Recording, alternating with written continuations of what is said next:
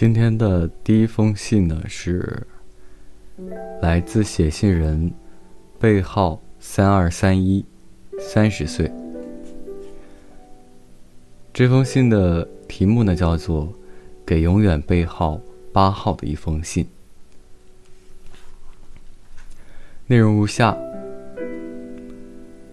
你还记得吗？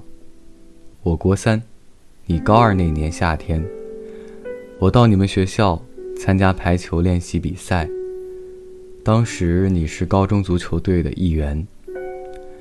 练习中，你在体育馆对我说：“加油，三二三一。”还记得当时我心里是这样想的：搞什么？这个家伙是谁？比赛中那样叫，多不好意思。练习比赛结束后，准备回家时，你说：“三二三一号。”我喜欢你。之后，又去练习了几次，得知你是一个很棒的选手，但迟钝的我，当时没能回应你的心意。如今想来，那是你给我的第一句，和最后一句，爱的话语。事隔八年后，你穿着暨大版的运动服，受到观众的热情欢呼，驰骋在体育馆。当时我在心中低语，没想到我们还会碰面。如今我已经是三个孩子的妈。不久前听到你的死讯，你在不知道我名字的情况下，三年前因神的召唤到天国去旅行。你给我的那一句爱的话语，三二三一号，我喜欢你，这一句话。我一直将它收藏在我最难忘的回忆语录中。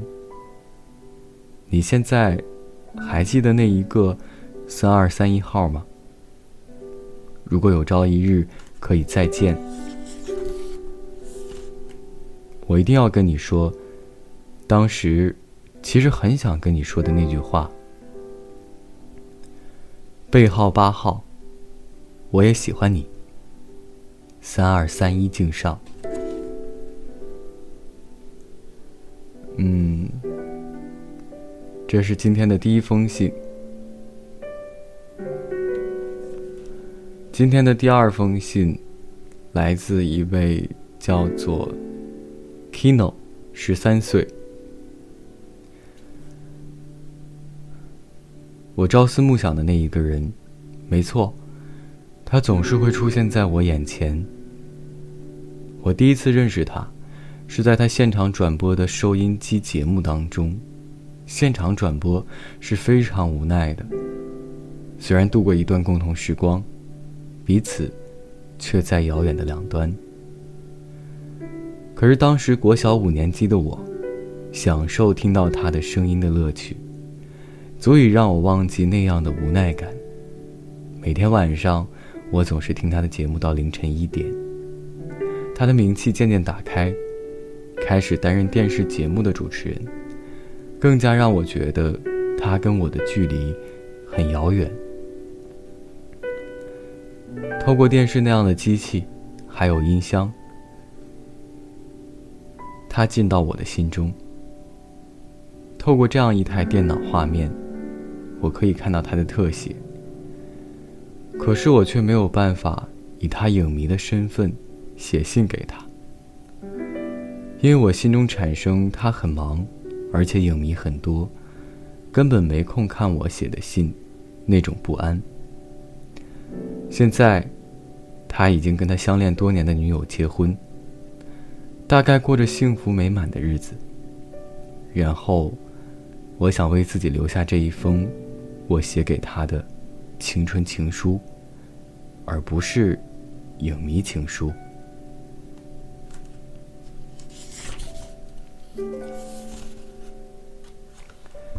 这就是今天的两封信，一个是没有及时做出的回应，而后悔惋惜的一个结局；另一封信是喜欢上了一个不可能有回应，或者说不该喜欢上的人。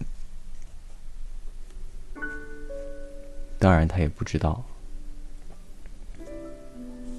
青春里喜欢上了自己。